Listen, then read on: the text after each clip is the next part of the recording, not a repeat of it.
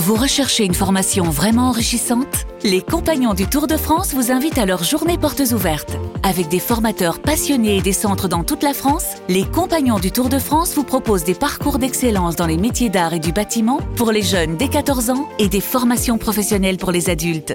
Pour connaître toutes les dates des portes ouvertes près de chez vous, rendez-vous sur compagnondutourdefrance.org. Les Compagnons du Tour de France, la transmission des savoir-faire. Vous écoutez RMC.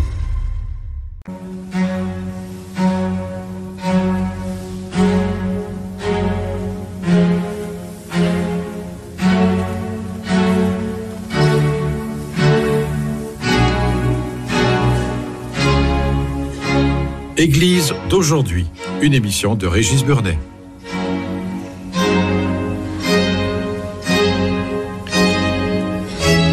Bonsoir et merci de nous retrouver pour Église d'aujourd'hui, votre moment de réflexion du dimanche. Une météorite qui détruit la Terre, les eaux qui se changent en poison, l'invasion des insectes.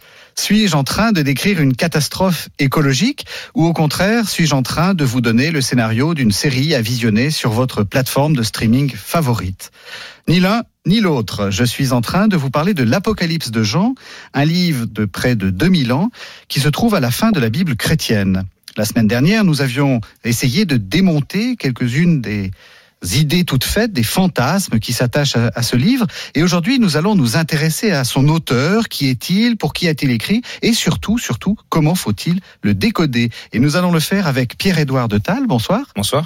Vous êtes spécialiste de la Bible et vous êtes assistant à l'Université catholique de Louvain en Belgique. Alors, la semaine dernière, Pierre-Édouard de Tal, vous, vous nous disiez que l'auteur de l'Apocalypse euh, écrivait, donc qui est peut-être Jean, hein, euh, il s'appelle peut-être Jean, mais c'est pas forcément l'auteur de, de l'évangile de Jean, euh, écrivait à une communauté qui était capable au fond de décoder le, le, langage qu'il utilisait. Et donc, euh, quand on parle justement de bêtes ou de, ou de, ou de sauterelles, eh bien, euh, la communauté était capable de voir que, au fond, c'était peut-être pas une bête réelle, c'était peut-être pas des sauterelles réelles, mais que c'était en lien avec toute une histoire. Alors, expliquez-nous un peu ça. Je dirais même que c'est certain que c'était pas une bête ou des sauterelles euh, que, que, que, la communauté euh, lisant ce, ce, ce, livre attendait. Non, non, non. Ce qu'il faut comprendre, euh, c'est que tous ces éléments-là, tous ces symboles, sont des références à des histoires bien connues euh, de la part de la communauté juive, euh, des histoires qu'on retrouve dans l'Ancien Testament. celui qui, qui, qui, qui, a lu l'histoire de de Moïse et des plaies d'Égypte va très rapidement reconnaître les éléments euh, référencés dans l'Apocalypse, les sauterelles, euh, le ciel qui s'obscurcit, euh, et, et, et toutes, tous ces éléments-là sont très clairement des références à l'Ancien Testament et donc certainement pas des, des prévisions du futur. Ce sont des, des éléments que, oui, ils ont l'habitude de lire. Et donc du coup, on va on va jouer un petit peu à, à décoder euh, lorsque euh, lorsqu'on on voit euh, ces, ces fameuses euh, trompettes. Euh, vous dites vous, il faut il faut aller se, se plonger dans le dans le livre de, de l'Exode parce que une partie des catastrophes ressemble à ce que euh, le, le Seigneur Dieu a fait euh, a fait au, au, peuple égyptien lorsque euh, il le pharaon a refusé de de, de laisser partir les les fils d'Israël. C'est ça? Voilà tout à fait. En fait l'auteur reprend des événements de l'histoire euh, de ce peuple et les remet au goût du jour. C'est-à-dire que euh, voilà, le, nous avons vécu l'exil, nous avons vécu l'oppression. Aujourd'hui, nous sommes encore dans une situation difficile, mais une autre difficulté. Oui. Je vais reprendre une image euh, d'un moment de notre histoire où cela a été compliqué pour nous, et je vais le transférer sur notre situation actuelle pour vous faire comprendre à tous que ce que Dieu a fait, il peut encore le faire. Quelle est la situation difficile que connaît la, la, la communauté? Alors, euh, beaucoup, enfin, voilà, il y a eu beaucoup de, de désaccords à ce, à ce sujet. On a parlé pendant longtemps de, de, de persécution, euh, d'oppression vraiment de, de, cette communauté.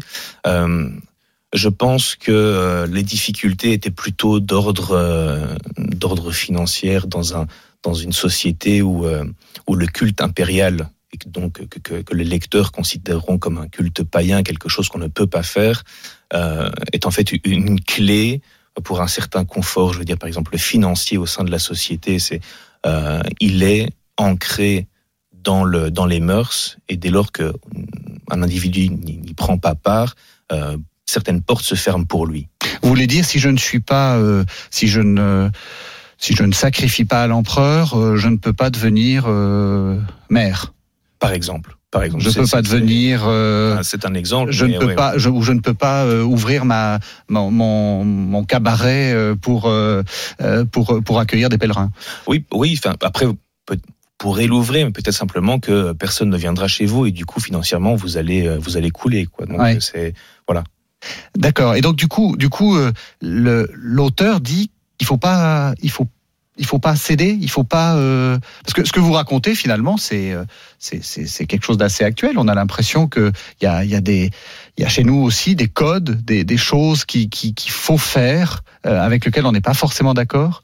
C'est ça le, le, message du, du de l'auteur, c'est de dire euh, ne cédez pas à la société?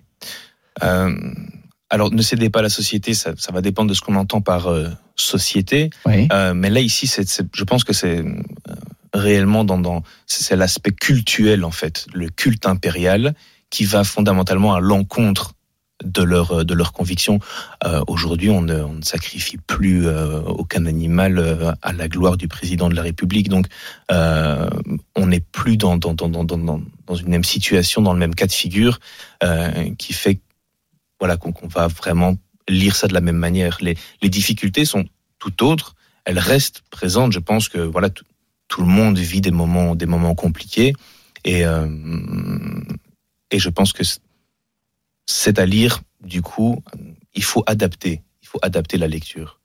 On peut continuer à, à décoder des, des, choses. Alors, les fameux quatre cavaliers, comment est-ce que vous les lisez, vous? Parce que, euh, alors là, euh, enfin, je, je, sais par ailleurs que vous, vous aimez bien les séries, euh, les séries sur les plateformes de, de, de, de diffusion, là, de streaming. Euh, on, on, on voit ça partout les quatre cavaliers de l'Apocalypse. Comment vous le lisez euh, D'abord, est-ce qu'il est qu est qu va y en avoir euh, Est-ce que ça, encore une fois, est-ce que c'est quelque chose de réel? Est-ce que ça va, est-ce que ça va se passer comme ça? Non, un cavalier certainement pas. Encore une fois, c'est, ce livre est, est, truffé de symboles, truffé d'images. Il y en a partout et tout le temps.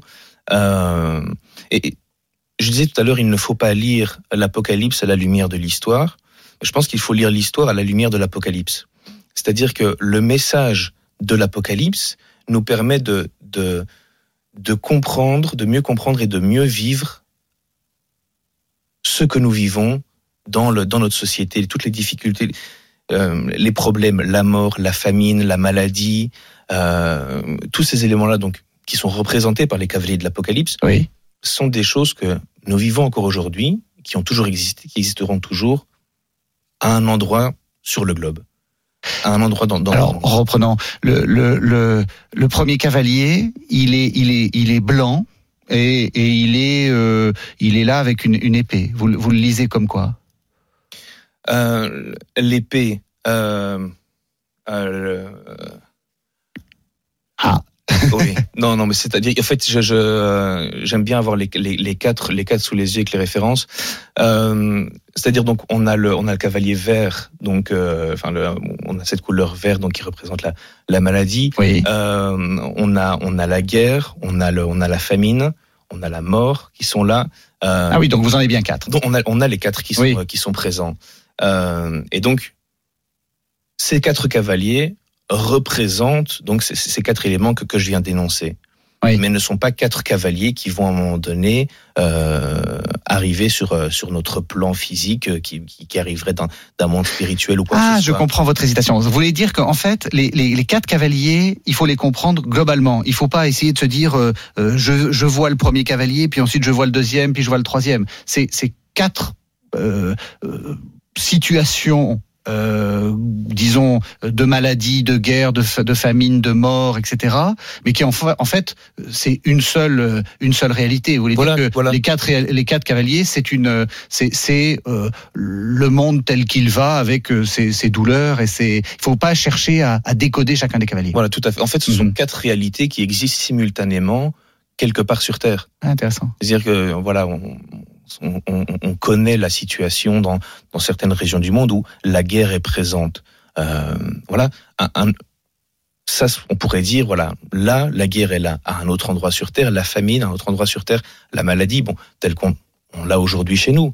Euh, je veux dire, le fait que la maladie soit présente chez nous euh, et que la guerre soit présente ailleurs, non, voilà, c'est, ce sont quatre situations qui existent simultanément partout sur la Terre, je pense. Autre, euh, autre image, si vous voulez bien la, la décoder, euh, la femme et le dragon. Oui. Alors, euh, c'est une image que on et on va peut-être s'arrêter sur les sur l'image du, du, dragon. Euh, il a, euh, il est rouge. Il a, il a sept têtes. sur ses têtes, il a dix couronnes. c'est quoi? Eh ben, encore une fois, c'est, ce sont des références. la couronne. Euh, la couronne, les cornes, etc., représentent euh, les autorités impériales, notamment les, couronnes, euh, où on, va, on pourrait dire voilà les dix empereurs qui se sont succédés jusqu'à un tel, les sept têtes qui pourraient représenter Rome elle-même avec les, les sept collines par exemple. ce dragon, pour moi, est le symbole de de cette oppression impériale pour le peuple. Donc le dragon, c'est Rome. Le dragon, c'est Rome. Le dragon, c'est Rome. le dragon, c'est Rome, euh, qui est vu, lu et expliqué à la lumière des deux grandes autres cités, euh, pays, nations qui qui ont, euh, comment je dire, dans, dans l'histoire biblique, opprimé le, le, le peuple hébreu, l'Égypte et Babylone. Donc c'est Rome est quelque part euh, décrite est caché euh, derrière les références à l'Égypte et Babylone, qui sont les, les deux grandes puissances euh, qu'on retrouve dans l'ancien, dans, dans, dans, le Premier Testament, euh, qui ont opprimé le, le, le, peuple hébreu. Donc le dragon, c'est Rome, et la femme, c'est qui? Alors la femme, c'est l'Église.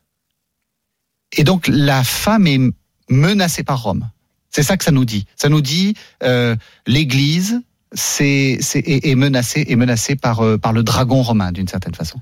D'une certaine façon, oui. Encore une fois, dans, dans on parlait euh, du, du, culte impérial, euh, le rapport, le rapport à l'empire, le rapport à l'empereur, l'Église, quelle est sa, quelle est sa position au sein de la société, euh, son intégrité vis-à-vis de Dieu est menacée par euh, cette obligation, presque cette pression, de participer au culte impérial. du coup, l'Église est menacée de par la, la, compromission à laquelle on, on essaye de, de, de, la pousser. Merci beaucoup, Pierre-Édouard de Tal. Je vous propose qu'on se retrouve encore une fois la, la, semaine prochaine. Vous, nous, vous allez nous aider à, vous allez continuer à nous aider à décoder ce livre difficile qu'est le livre de l'Apocalypse. Bonsoir à tous.